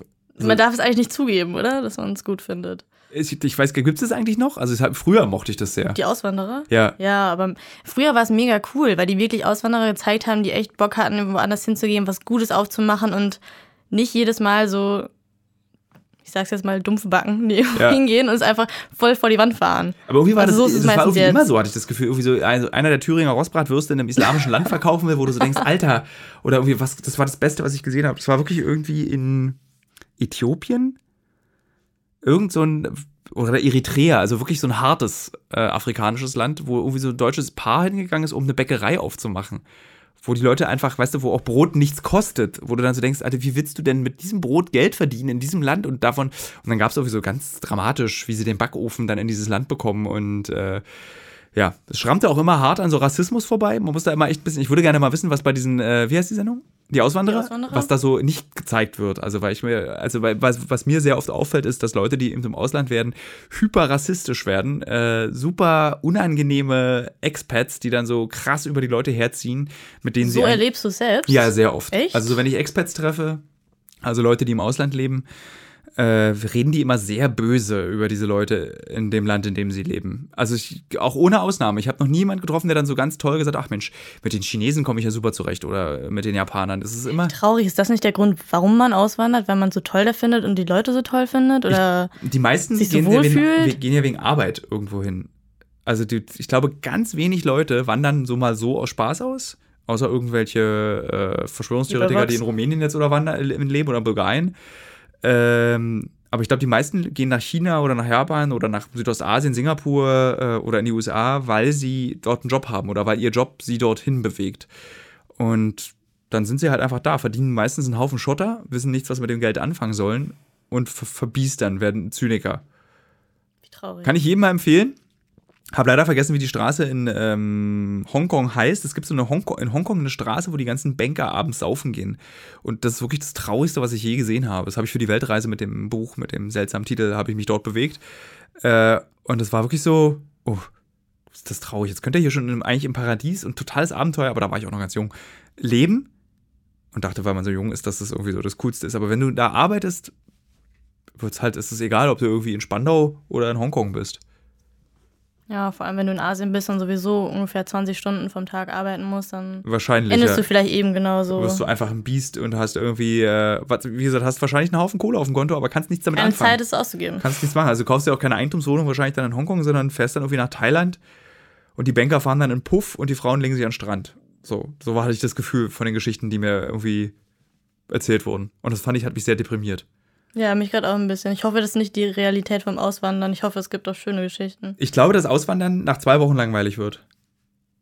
Ja, das glaube ich. Ich glaube, nach zwei Wochen hast du dich daran gewöhnt, dass du jetzt in einer neuen Umgebung wohnst. Und äh, wenn du auswanderst mit Geld, also dass du dann dir auch was leisten kannst, gleich eine Wohnung hast, gar nicht so diesen Kampf am Anfang hast, dann wird es, glaube ich, relativ schnell öde. Alltag. Ja, Einfach, ja. so.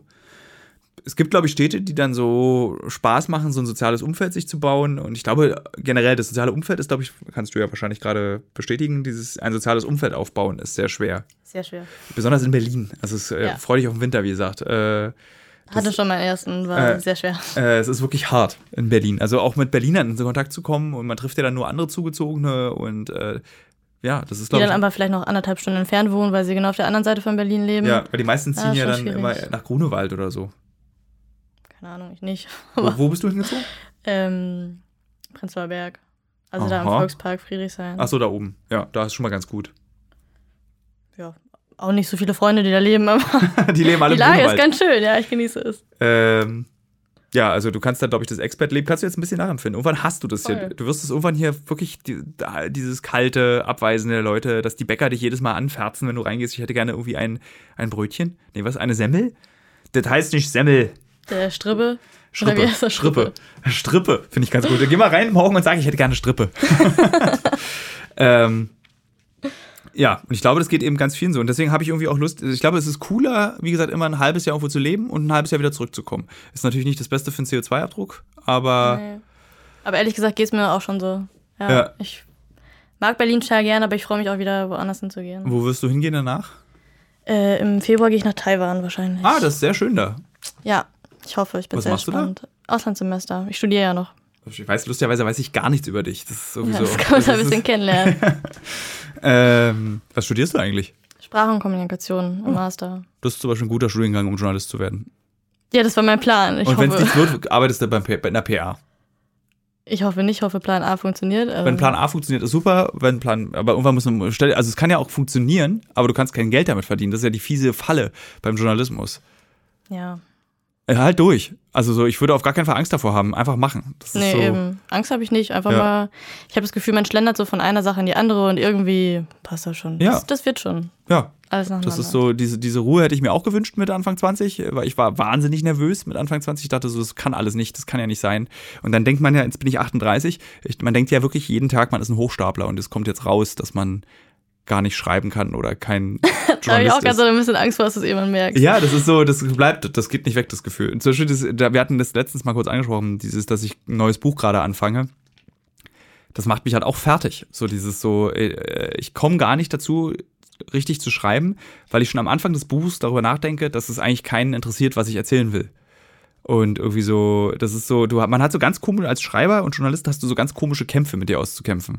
So, ja, toller Job. Ja, hört sich richtig schön an. Naja.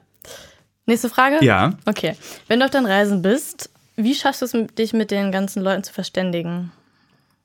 Weil ich nehme mal an, du sprichst nicht jede Sprache. Nee, ich spreche nur Englisch. Am Anfang auch richtig kacke und wird sich auch bis heute noch darüber lustig gemacht, dass ich bestimmte Dinge richtig beschissen ausspreche, auch im Englischen. Das macht aber nichts, denn man darf nicht vergessen, ich habe Englisch gelernt mit Videospiele spielen. Echt? Ja, und Computerspiele und ich war in der Schule habe ich nicht aufgepasst, wie ich vorher gesagt habe. Äh, ich habe, glaube ich, ja das meiste Englisch. Ich habe zum Beispiel für meine Englisch-Abi-mündliche Prüfung habe ich Powerpuff Girls, was du vielleicht kennst, Ja. ja, geguckt auf Englisch als Vorbereitung. Cool. Das war so Hat's mein. geklappt? Nee, ich bin durchgefallen Ach beim so, ersten Mal. ähm, und ja, ich habe, glaube ich, mein gesamtes Englisch basiert auf Popkultur und deswegen ist es eher seltsam. Ich kann komische Vokabeln, aber meine Grammatik ist lustig und es reicht mittlerweile. Also mittlerweile tatsächlich nach vier Jahren uncovered ist es tatsächlich ganz okay geworden. Ähm, ich spreche eben ein bisschen Russisch und ein bisschen Japanisch. Wobei Sprechen zu viel ist. Ich kann lesen und mir, ich kann es lesen, das ist schon mal ein großer Vorteil in beiden Sprachen. Japanisch einigermaßen und ich kann halt so klitz, klitzekleinstsätze, klitzekleinstkonversationen kann ich betreiben, aber nicht so wie auf Englisch kann ich keine Interviews führen oder so. Und manchmal würde ich gerne Spanisch lernen und ich überlege die ganze Zeit, ob ich dieses Jahr Spanisch lerne. Sehr gut. Also es gibt ja immer diese Phase zwischen nicht drehen und äh, vorbereiten und da könnte ich eigentlich Spanisch lernen. Und Spanisch soll sehr einfach sein, habe ich gehört, dass man es relativ schnell lernt. Ja, schon. Es wird irgendwann schwieriger, wenn du 45 verschiedene Vergangenheitsformen lernen sollst. Aber Gut. der Anfang ist ganz, ganz einfach eigentlich. Das ja. klingt, ich meine, ich will nicht richtig reden, ich will mich unterhalten. Das ist wichtiger, finde ich. Ich habe mal versucht, Arabisch zu lernen in der Uni. Uh, das stelle ich mir schwieriger Das vor. war super schwierig. Das war, ich dachte so, ich, ja, weil Japanisch mir so leicht fiel. So, ich hatte das Gefühl, diese Sprache fliegt mir komplett entgegen. Alles ist total nachvollziehbar, verständlich, die Grammatik ist lustig. Lustigerweise ist mir, äh, ich habe noch, was ich beim Englischreden mache, ist, ich benutze japanische Grammatik, wenn ich englische Fragen stelle. Was für den zuhörenden Redakteur immer ganz verwirrend ist, wie ich die Frage stelle. Ich frage nämlich immer mit dem Verb als erstes. Mhm. Kann kein Beispiel jetzt geben. Kann sich jeder Hörer oder jede Hörerin jetzt mal selber zusammenbasteln. Kann ich jetzt gerade nicht. Aber es, ich habe so eine ganz seltsame Art, Fragen zu stellen, eben weil ich, weil, weil äh, im Japanischen die Fra also der Satzbau ganz anders ist. Und der wurde uns so eingehämmert, dass sich das auf alle Sprachen ausgeweitet hat. Was ich erzählen wollte. Genau, Arabisch. Und dann habe ich versucht, oder nein, ich dachte, ich kann ganz easy Arabisch lernen, weil äh, Japanisch funktioniert ja auch schon total einfach und habe ein halbes Jahr lang einen arabischen Intensivkurs besucht und nichts verstanden. Gar nichts. Ich habe, konnte am Ende dieses, halbes Jahr, dieses halben Jahres nicht mal meinen Namen oder mein Name ist und guten Tag, weil ich diese Schriftsprache null, ich konnte die ganze Sprache nicht nachvollziehen. So Ja. einfach so. Das war jetzt auch, als ich wieder in Irak und in Syrien war. Das klingt so toll. Es klingt halt ein bisschen nach Lärm, so wie Russisch. Das ist ja auch so wie Anbrüllen immer die ganze Zeit. Aber ich habe es einfach nicht, ich habe es nicht hin. Das hat mich richtig wütend gemacht. Das ist so, es muss doch jetzt mal langsam dieser, dieser Groschen, wie man so schön sagt, fallen. Ist nicht. War für mich immer ein Rätsel. Jeder gesagte Satz vorne, wenn, die, wenn der Lehrer oder die Lehrerin auf Arabisch gesprochen hat mit uns, hä? Verstehe ich nicht. Hä? Ja. Ich habe auch mal versucht, also ich war in Südkorea für ein halbes Jahr, versucht auch Koreanisch zu lernen. Mir Ja. ist ganz genauso. Ich check's einfach nicht. Ich glaube, bei manchen Sprachen hat man das einfach. Wahrscheinlich. Aber Koreanisch geht, glaube ich, sogar. Auch die Schriftsprache ist relativ Ja, schnell ich zu lernen. konnte tatsächlich am Ende lesen und ein bisschen schreiben, aber ich habe halt Ja. nichts verstanden. Ich kann wirklich bis heute nicht sagen, wie ich heiße. Okay, dann finde ich, bin ich froh, dass es dir genauso geht. Ja. Ich habe das Gefühl, dass wir heute einen ganz komischen Berufsinformationszentrum-Podcast machen. so, was man wissen und was man lernen kann. Äh, ja. Die Frage, Also- was war die Frage nochmal? Habe ich, die- hab ich die jetzt beantwortet? Mm, ja, ich habe gefragt, wie du dich verständigen kannst auf der Ah ganzen ja, okay. Welt. Und dann haben wir meistens, ach so, ja, jetzt die Frage ist noch nicht beantwortet. Äh, es gibt immer, wenn wir in Ländern sind, wo Sprachen gesprochen werden, die natürlich keiner von uns im Team spricht, wie zum Beispiel Indonesisch, haben wir immer eine englisch sprechende Journalistin oder Journalisten vor Ort, der mit uns zusammen die Geschichte macht, über die habe ich ja letztes Mal schon erzählt, glaube ich, die Fixer, die sogenannten, oder die Journalisten. Ich mag diesen Begriff Fixer nicht so. Äh, und die übersetzen. Das ist dann so. Und das hat eigentlich bis jetzt immer gut funktioniert. Interviews machen nicht so richtig Spaß, weil du nie sofort reagieren kannst. Du musst immer auf die Übersetzung warten. Und dann ist es immer so, wenn man dann irgendwie so auf die Übers bei der Übersetzung reagiert, ist es immer so ein bisschen komisch. So, ach nee, ist ja gemein. So, dabei sagt es gerade eine ganz Ja, andere das glaub Person. Ich, dass irgendwie ziemlich viel Gefühl dann Ja. verloren geht zwischen Ja. dir und deinem Interviewpartner, ne? Kann ich mir gut vorstellen. Ähm, eine Frage, die man sich vielleicht auch selbst beantworten kann, aber ich stelle sie trotzdem, weil sie von einem, wie haben wir sie nochmal gehört? Uncovered Podcast Menschen. Äh, Genau, die, die uncovered genau. Menschen. Ähm, würdest du Leuten empfehlen, auf eigene Faust in ein Krisengebiet zu reisen? Nein. Das hatte ich mir gedacht. Aber es gibt ja Leute, die das machen. Ah, das hast du, äh, glaube ich, auch schon mal Genau, berichtet, ne? darüber haben wir mal. Also empfehlen, also pass, mach, formulieren wir die Frage um. Äh, würde ich davon abraten? Ja. Das ist, also ich würde auf jeden Fall, also du, niemand sollte ich, also lustigerweise bekomme ich tatsächlich, habe ich zwei oder drei Anfragen bekommen von Leuten, die nach Syrien reisen wollten oder in den Irak. Einer war dann erst eine ganz normale Frage und dann hat er aber so verschwörungstheoretisch dann irgendwie mir geschrieben, so, ja, äh, die ganzen NGOs und die Welt zerstört Syrien und ich muss da jetzt persönlich helfen, weil irgendwie äh, die Weltpolitik dieses Land zermalmt. Und ich so, Alter, äh, ruhig mal. Also so, und dann hatte ich darauf keine Lust zu antworten ähm, weil ich nicht wusste, okay, das geht jetzt in eine Richtung, da kann ich nicht, was soll ich da antworten? Also, du kannst im Prinzip in jedes Krisengebiet fahren. Weil Krisengebiete sind kleine Regionen innerhalb eines großen Landes. Also du hast, du kannst zum Beispiel, ich würde jedem empfehlen, in den Nordirak zu fahren für sehr viel Geld. Das ist halt das große Problem. Es kostet halt einfach sehr, sehr viel Geld. Also dann würdest du einen Fahrer dir besorgen, der sich mit den Sicherheitsregionen auskennt, wo es sicher und nicht sicher ist. Und dann siehst du ganz tolle Sachen. Und das, das würde ich empfehlen, aber ich würde es eigentlich, ich rate trotzdem davon ab, nicht weil dir was passiert, sondern weil es einfach sehr, sehr, sehr teuer ist. Also das lohnt sich am Ende nicht. Du sitzt halt sehr viel im Auto und fährst von A nach B und wer das machen möchte, kann das gerne machen. Du kannst aber zum Beispiel auch nach Damaskus fliegen jetzt. Du kannst irgendwie, also die einzige Ausnahme ist äh, Somalia. Äh, es ist halt einfach gefährlich, nach Mogadischu zu fliegen. Punkt. Es, äh, Afghanistan genau das gleiche. Es ist halt einfach gefährlich, nach Kabul zu fliegen. Jetzt ist gerade, glaube ich, gestern oder vorgestern gab es wieder einen großen Anschlag. Ich meine, da sieht man, das ist aber ein gutes Beispiel, dieser Anschlag in Kabul. Das war eine Hochzeit äh, mit 1200 Gästen ähm, und 65 sind gestorben. Und du gehst natürlich, obwohl, das ist aber so eine klassische Backpacker-Geschichte. Ja, und dann habe ich Leute auf der Straße getroffen und die haben mich zu Mega. ihrer Hochzeit eingeladen. So. Also so, man, das kann halt passieren. Dann das, dessen musst du dir bewusst sein. Aber man kann nach Pakistan reisen, finde ich. Das ist, das ist immer noch gefährlich, aber man kann das machen. Und du kannst irgendwie nach, äh, ja, äh, ja, in viele, also zum Kongo kannst du reisen, kannst du dir angucken. Du, da wirst du halt, musst du halt aufpassen, dass du nicht krank wirst oder so. Äh, Beziehungsweise du kriegst große Schwierigkeiten, wenn du in andere Länder reisen willst. Also weil es gibt eine ganz viele Länder verbieten die Einreise, wenn du im Kongo gerade warst, wegen Ebola. Ähm, also es ist ein großes Abenteuer, ich rate davon ab. Das ist, glaube ich, die Antwort auf die Frage. Ja. Und wenn du dann aber jemandem empfehlen würdest, der total Lust hat, ein Abenteuer zu erleben, also Abenteuer in so einem normalen Umfang, weißt Ja. du, wenn man in Urlaub fährt und nicht die typische Pauschalreise machen möchte, Ja. was wäre so deine Empfehlung, wo sollte man hinfahren? Ähm, lustigerweise, ich sage jetzt keine Empfehlung, ich frage jetzt die Hörer und auch dich. Ich denke seit mehreren Jahren darüber nach, einmal im Jahr eine Abenteuerreise zu veranstalten, wie ein Reiseveranstalter. Und Leute, so sagen wir mal, so zehn Leute können mit. Und ich fahre pro Jahr einmal in ein abenteuerliches Land und nehme zehn Hörer mit. Äh, nicht Hörer, sondern einfach Leute, die Bock haben, sowas zu erleben. Also so, pff, ja, eben Irak, Nordirak. Und du bist dann so der Reiseguide? Reiseleiter. Oder? Du bist der Leiter. Ja. Warum eigentlich? Also ich frage mich, das müsste doch, also das sind ja nur zehn Tage. Ich würde das halt vorbereiten. Das Netzwerk ist da. Ich wüsste, was man, wie man sich verhält. Und ich jetzt wirklich Frage an die Hörer und die Hörerinnen dieses Podcasts. Äh, schreibt mir doch bitte bei Pod, äh, schreibt mir doch bitte bei Instagram, was ihr davon halten würdet und ob ihr euch vorstellen könntet, so eine Reise zu machen. Wir können ja mal das kurz durchkalkulieren. Also ich glaube, so eine Reise in den Irak für zehn Tage würde pro Person 4000 Euro kosten. Also es ist nicht günstig. Äh, aber du würdest halt im Irak sein. Du würdest an Orte kommen, an die man normalerweise nicht kommt. Jetzt also an den Hörer und an die Hörerin wieder die Frage, wärt ihr bereit für eine Irakreise, zehn Tage, inklusive großer Abenteuer, 4000 Euro auszugeben? Und wie würdest du die Leute dann auswählen, die mitkommen wollen? Melden Äh, sich dann nur zehn jetzt in deinem... Ich denke, da werden sich jetzt nicht so viele melden. Meinst dann, du nicht? Ich kann mir das nicht vorstellen, weil ich finde, 4000 Euro ist viel Geld, aber das muss es ungefähr kosten, weil es ist halt einfach teuer, das zu organisieren. So Ja, allein die Fall. Visa, ah, nee, weil für Nordirak ist nicht so schwer.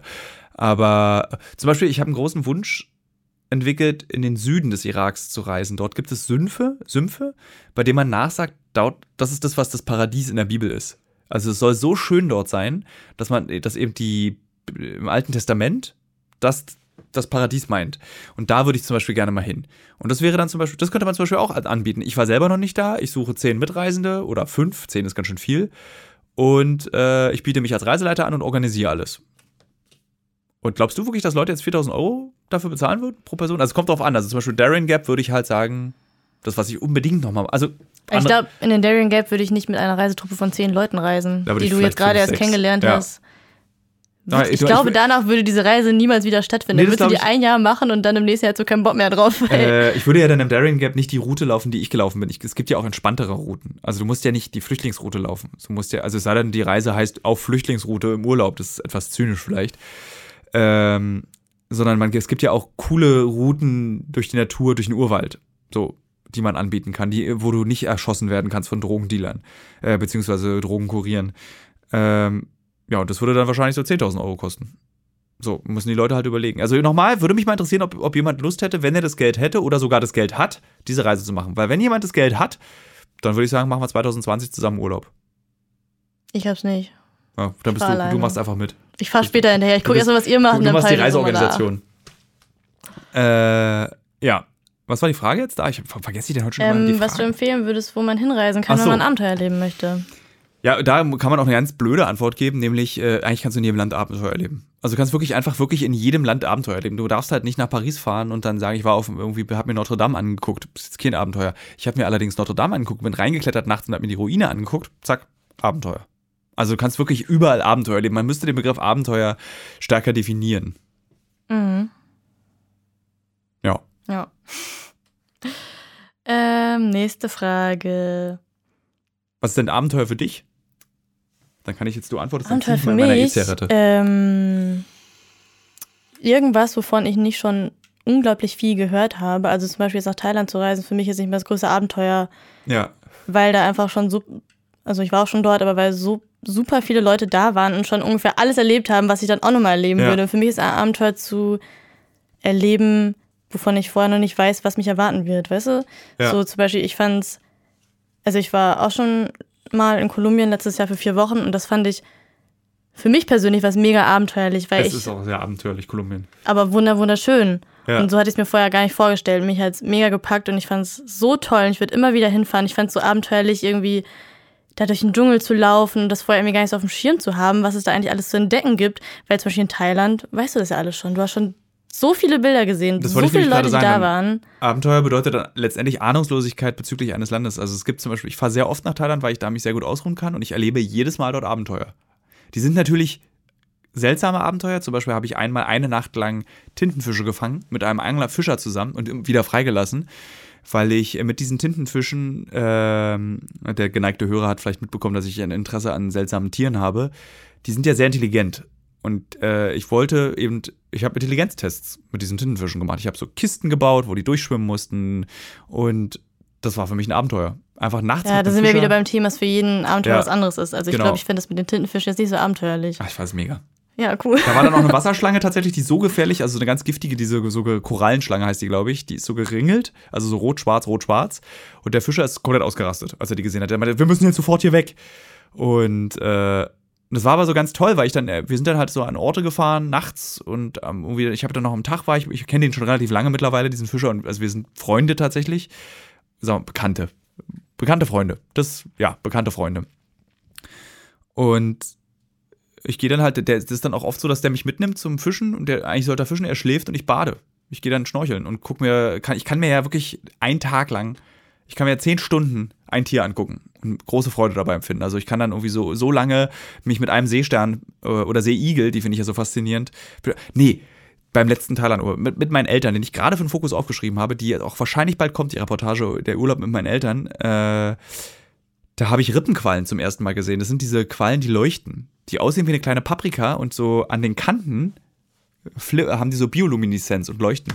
Ich, ich, es ging nicht. Meine Eltern, mein Bruder saßen irgendwie so mit dem Kopf nach oben. Wir wollen jetzt weiter. Ich ging nicht, musste ich mir angucken. Ich habe so, ich habe die schon so oft in Tierdokus gesehen. Ich, ich schwimme so durchs Wasser und wirklich vor meiner Brille plötzlich auf einmal so diese ganz, die sind ganz klein. War ein bisschen enttäuschend. Ich dachte, die sind so groß wie ein Einkaufsbeutel, waren aber eher so Daumennagel groß und habe wirklich dann bestimmt eine Stunde na sagen wir eine halbe Stunde, mich nur mit dieser einen versucht, die zu fangen, um meinen Eltern die zu zeigen, wie so ein Zwölfjähriger. Aber die ist dann immer an der Hand vorbeigerutscht und das war, ich war so fasziniert davon. Und das ist so großes Abenteuer.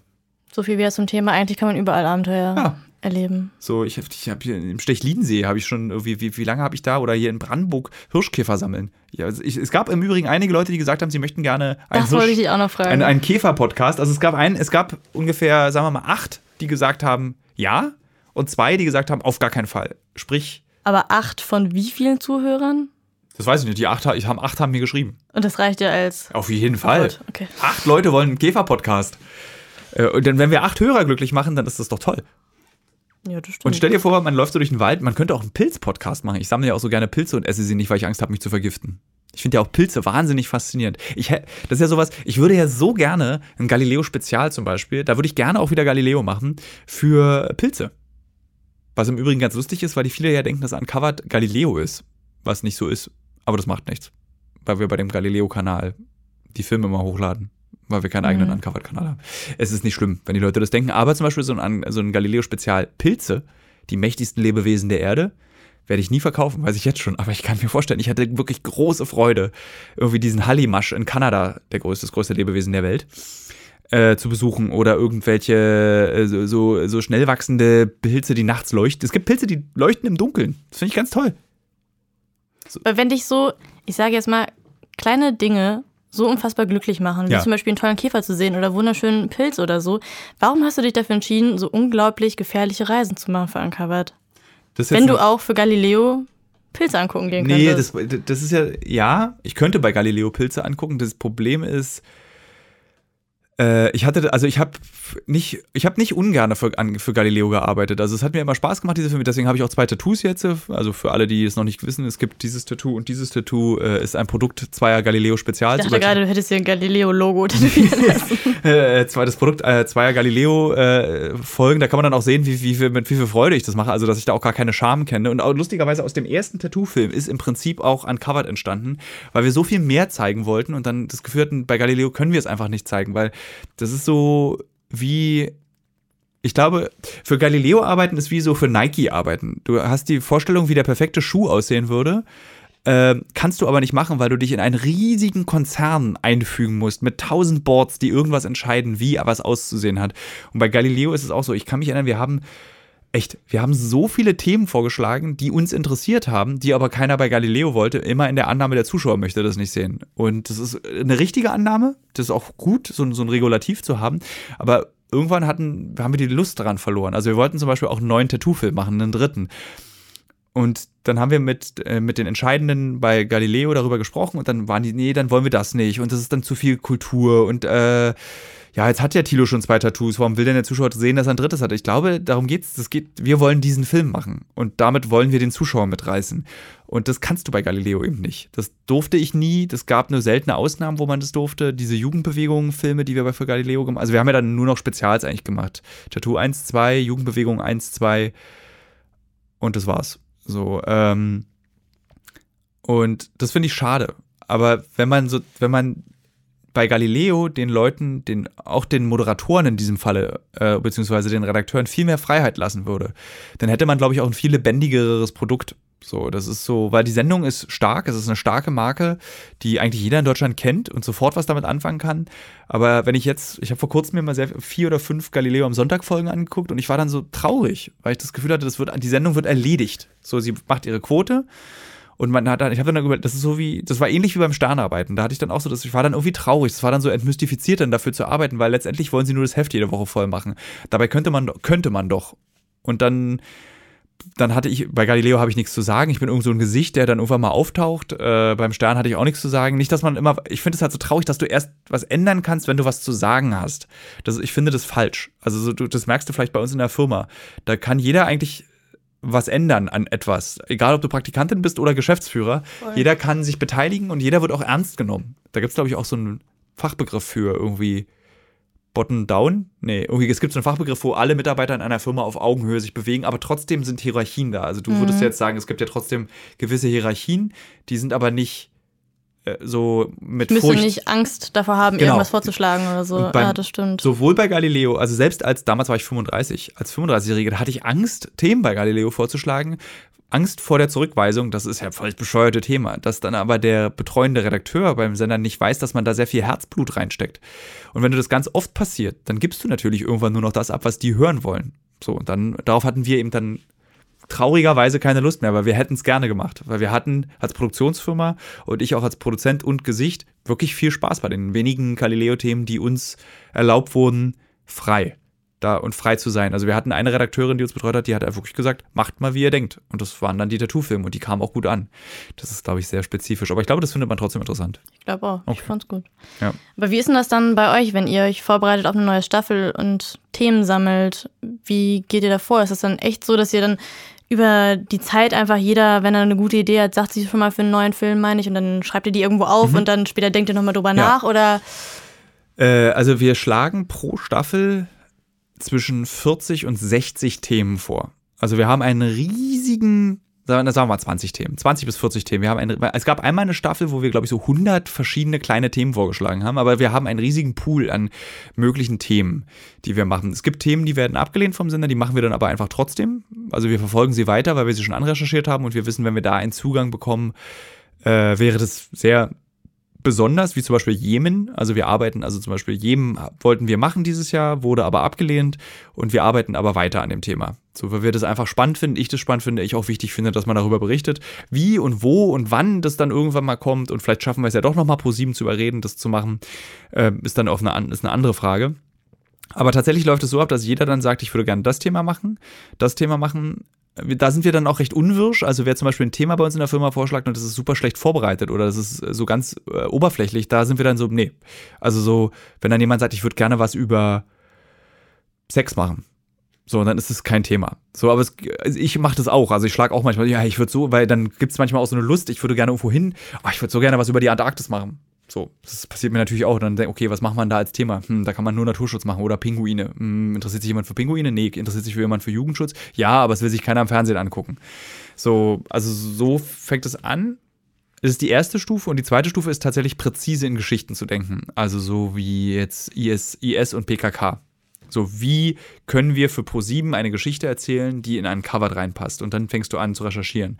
Es gibt diese Geschichten, es gibt das, gibt es sowas? Dann fragt man Leute vor Ort, kann man sowas machen? Ja, kann man, nein, kann man nicht. Und dann werden die immer kristall, kristallisieren die sich raus, die Geschichten. Und dann schlägt man sie dem Sender grob recherchiert vor und der sagt ja oder nein. aber wird dann vorher irgendwie schon abgestimmt oder so? Oder wer entscheidet das? Nee, das ist jetzt eine schlechte Idee oder nee, das war jetzt so unvorbereitet präsentiert, da Ja, gehen es gibt, so, es drauf gibt so ein. Runden, die wir machen, aber es gibt keine Abstimmung, sondern meistens sind sich alle einig, wenn einer ein Thema sagt und dann ist es gut. Es ist auch, manchmal gibt es auch so Situationen, wo das Thema sich verselbstständigt, also wo gar nicht besprochen wird, dass es ein Thema ist, sondern es kommt einfach auf irgendeine Liste rauf, dann ist das Thema da und dann wird es plötzlich gemacht. Also das wäre dann dieses Jahr als Beispiel dieser, wir machen einen Film über Mode. So, das ist so, also ich will jetzt nicht ins Detail gehen, weil ich glaube, man darf das auch nicht so viel verraten, aber bei der Sendung ist es auch egal, weil das ist jetzt hier nicht äh, Big Bang Theory. Ja. Ich finde ja Big Bang Theory nicht gut, ne? Nein, Nee. Ich habe das so, ich fühle mich ja den Nerds sehr zugehörig. fühlst du dich angegriffen durch Big nee, Bang ich finde Theory? es so, so gemein den Nerds gegenüber. Ich muss, die, die haben seit 400 Staffeln gefühlt, sind die gleich. Ja. Die verändern sich gar nicht. Also die werden auch gar nicht, was auch total krass ist, die werden auch gar nicht erwachsen. So, also auch optisch nicht, die sehen alle gleich aus irgendwie, obwohl das seit irgendwie seit, seit 20, Stimmt, 15 außer Penny, Jahren. weil sie total heiß ist. Ja, die ist, ist nicht mein Frauentyp, aber ja. Meine auch nicht, aber trotzdem, die verändert sich. Ähm, und nee, ich finde, die Witze sind immer gleich, es passiert immer das Gleiche. Es ist sowieso auch nicht, ich finde es so ungerecht gegenüber dieser Szene, diesen Menschen. Das, das immer, die, immer, die lernen ja auch, weißt du, die machen immer wieder dieselben Fehler, die Leute, und immer wieder denselben, so, ich habe Angst vor Frauen, so, pff, Gut, aber das sind halt diese Klischees, mit denen ja, weil solchen irgendwie Serien 15 gespielt Staffeln wird, ne? Ich Ja. meine, es hätte, glaube ich, zwei Staffeln gereicht und es wäre cool. das stimmt, ich habe es auch immer nicht mehr geschaut. Ja, ich habe das ist aber lustigerweise gucke ich es tatsächlich trotzdem immer beim Landen im Flugzeug. Ich gucke Okay. das ausschließlich, weil da gibt es ja immer dieses so, ja, 30 Minuten landen wir, äh, bitte klappen Sie die Sitze hoch, machen Sie das Fenster Ja. auf. Äh, und dann mache ich dann immer meistens eine Folge Big Bang Theory an, weil die genau dann einen Landeprozess Das dauert. stimmt. Werde ich dann auch am Freitag wieder, wenn ich nach Bangladesch fliege. Ich finde es ja sehr cool, dass wir diesen Podcast aufzeichnen. Der ist ja noch warm morgen, weil der kommt ja morgen gleich online. Also am Dienstag. Ja. Morgen. Ja. Gibt es noch was zu erzählen? Wie lange fliegt man nach Bangladesch? Einmal drei Stunden nach Istanbul und dann acht Stunden von Istanbul nach Dhaka. Heißt die Stadt, glaube ich. D-A-K-A-H, glaube ich. Und du warst noch nicht dort Nein, vorher. das ist eins von den Ländern, in dem ich noch nicht war. Es kommt dann nachher noch Usbekistan, da war ich auch noch nie, bin ich auch wahnsinnig gespannt. Dann kommt noch Guinea-Bissau, Kolumbien und Brasilien. Guinea-Bissau war ich auch noch nie. Ist auch so ein Land, wo man einfach nicht hinfährt. Nee, ist nicht Das so ist so- typischer Touri-Trip. Bin ich aber auch wahnsinnig gespannt, weil es auch, das liegt in diesen, an dieser, an der Westküste, Südwestküste, also an diesem Zipfel, ist kein Zipfel, der ist so groß wie Europa, diese Kante, wo auch äh, Elfenbeinküste und so Ja. ist, liegt es da. Diese ich, Brust von Afrika. genau, diese Brust von Afrika. äh, ähm, und die Natur muss total krass da sein. Also ich bin sehr gespannt, wie es da aussieht. Wir machen leider kein Naturthema, aber naja. Aber wirst du dann ja bestimmt nochmal im Podcast erzählen, wie es war. Ja, wir machen, den machen wir dann, glaube ich, auch wieder von vor Ort. Glaube ich. Also wir, ich glaube, in der Woche, wo ich wieder hier bin, dann machen wir den wieder zusammen. Ich weiß nicht genau, wann du wiederkommst. Äh, Das können wir dann nach diesem Podcast Ja, diskutieren. dann. Da können wir auch ein bisschen über das Schwimmen reden. Ich habe nämlich hier ein tolles Gadget gekauft, davon möchte ich erzählen. Da möchte ich eine Stunde lang ausschließlich über Schwimmen reden. Ja. Muss ich dann dazukommen oder erzählst du Nee, ich einfach mach's einfach alleine. Okay. Also so, so, man könnte auch mal einen Podcast aus der Schwimmen. Nein, ist alles zu langweilig. äh, ich würde sagen, wir haben. Da wollen wir schnell eine Frage machen. Ich habe gerade Lust, noch eine Frage zu beantworten. ähm, die drei wichtigsten Gadgets, die man unbedingt mitnehmen muss in Urlaub. In Urlaub. Ja, oder wenn man so eine krasse Reise macht wie du. Äh, was Ich weiß, was du sagst. sage ich denn? Irgendwas, was mit Schwimmen zu tun hat, bestimmt deine neue Schwimmbrille, dein ähm, Campingstuhl. Ja, Campingstuhl ist schon mal, das, das, das, übernehmen kommt wir schon. immer mit, oder? Ja, nee, also nein, es ist ja nicht wichtig. Es ist ein, ein tolles, aber nicht wichtig. War, die Frage war doch die wichtigsten, ne? Ja, oder was du jedem empfehlen würdest, was man Äh, mitnehmen muss. 500 Dollar, ein Mobiltelefon und eine Kreditkarte. Das war's. Und das dritte? Gibt's nichts drittes? Nö, das sind ja drei Sachen. 500 Dollar, Mobiltelefon und eine Kreditkarte. Ach so, ich dachte ein 500 Dollar Also, Mobiltelefon. nee, also fü- 500 Dollar, also Bargeld, ein Smartphone und eine Kreditkarte. Mehr braucht Ja. man nicht. Ähm, egal, wo man hin reist auf die Welt, mehr braucht man nicht. Und das sind die drei wichtigsten Dinge. Damit kommst du nach Hause. Ich vielleicht jetzt noch bei dem 500 Dollar, ich würde die in meinen Pass legen. Den Pass würde ich auch schon immer dabei haben. ja. Guter Tipp. Ja. Ich glaube nicht, dass es die Leute als Antwort erwartet haben. Nee, ich hatte auch irgendwie was anderem geredet. Was ja, heben wir uns auf fürs nächste Mal. Okay. Vielen Dank, liebe Julia, dass wir gemeinsam wieder diesen Podcast heute machen konnten. Das Danke, hat, dass äh, ich wieder dabei sein durfte. Das hat auch wieder sehr viel Spaß. Das ist ganz lustig. Ich glaube, ich habe ein bisschen Angst, dass wir am Anfang arrogant, als ich so arrogant, doof klang. Irgendwie so, also Journalist wird man so. meh, meh, meh.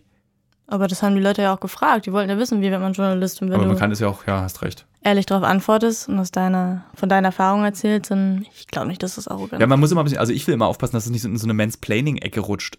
So dieses so, also ich hab, weiß, wie es geht, was Quatsch ist. Ich weiß, also bei mir hat eben dieser Weg so funktioniert. Das möchte ich vielleicht noch als Schlusswort sagen. Bei mir hat dieser Weg funktioniert und nehmt bitte immer Campingstühle mit. Vielen Dank, dass ihr zugehört habt, liebe Hörer, liebe Hörerinnen. Wir hören Darf uns ich nächste Woche. noch kurz was sagen? In meiner Verabschiedung. Entschuldigung. Aber weil du gerade beim Thema bist, arrogant wirken. Ich möchte nicht arrogant wirken, weil ich gesagt habe, dass für mich Thailand kein Abenteuer wäre. Jeder, der total gerne nach Thailand reist und denkt, dass es das größte Abenteuer ist, soll es weiterhin tun. Das war auf keinen Fall, das war von, nur für mich wäre es nicht das Richtige. So. Das ist so lustig. Ich will auch nicht arrogant Das wirken. ist halt das Lustige, wenn du so eine halb in der Öffentlichkeit stehst und dann so weißt, das hören sich ja Leute an, dass man so ganz schnell falsch und missverstanden werden kann. Und man möchte das eigentlich immer, dass man nicht missverstanden wird. Und das ist sehr schwer. Und jetzt sage ich schnell nochmal auf Wiedersehen. Okay, ciao. Tschüss, liebe Hörer, liebe Hörerinnen. Äh, wir hören uns nächste Woche aus Bangladesch.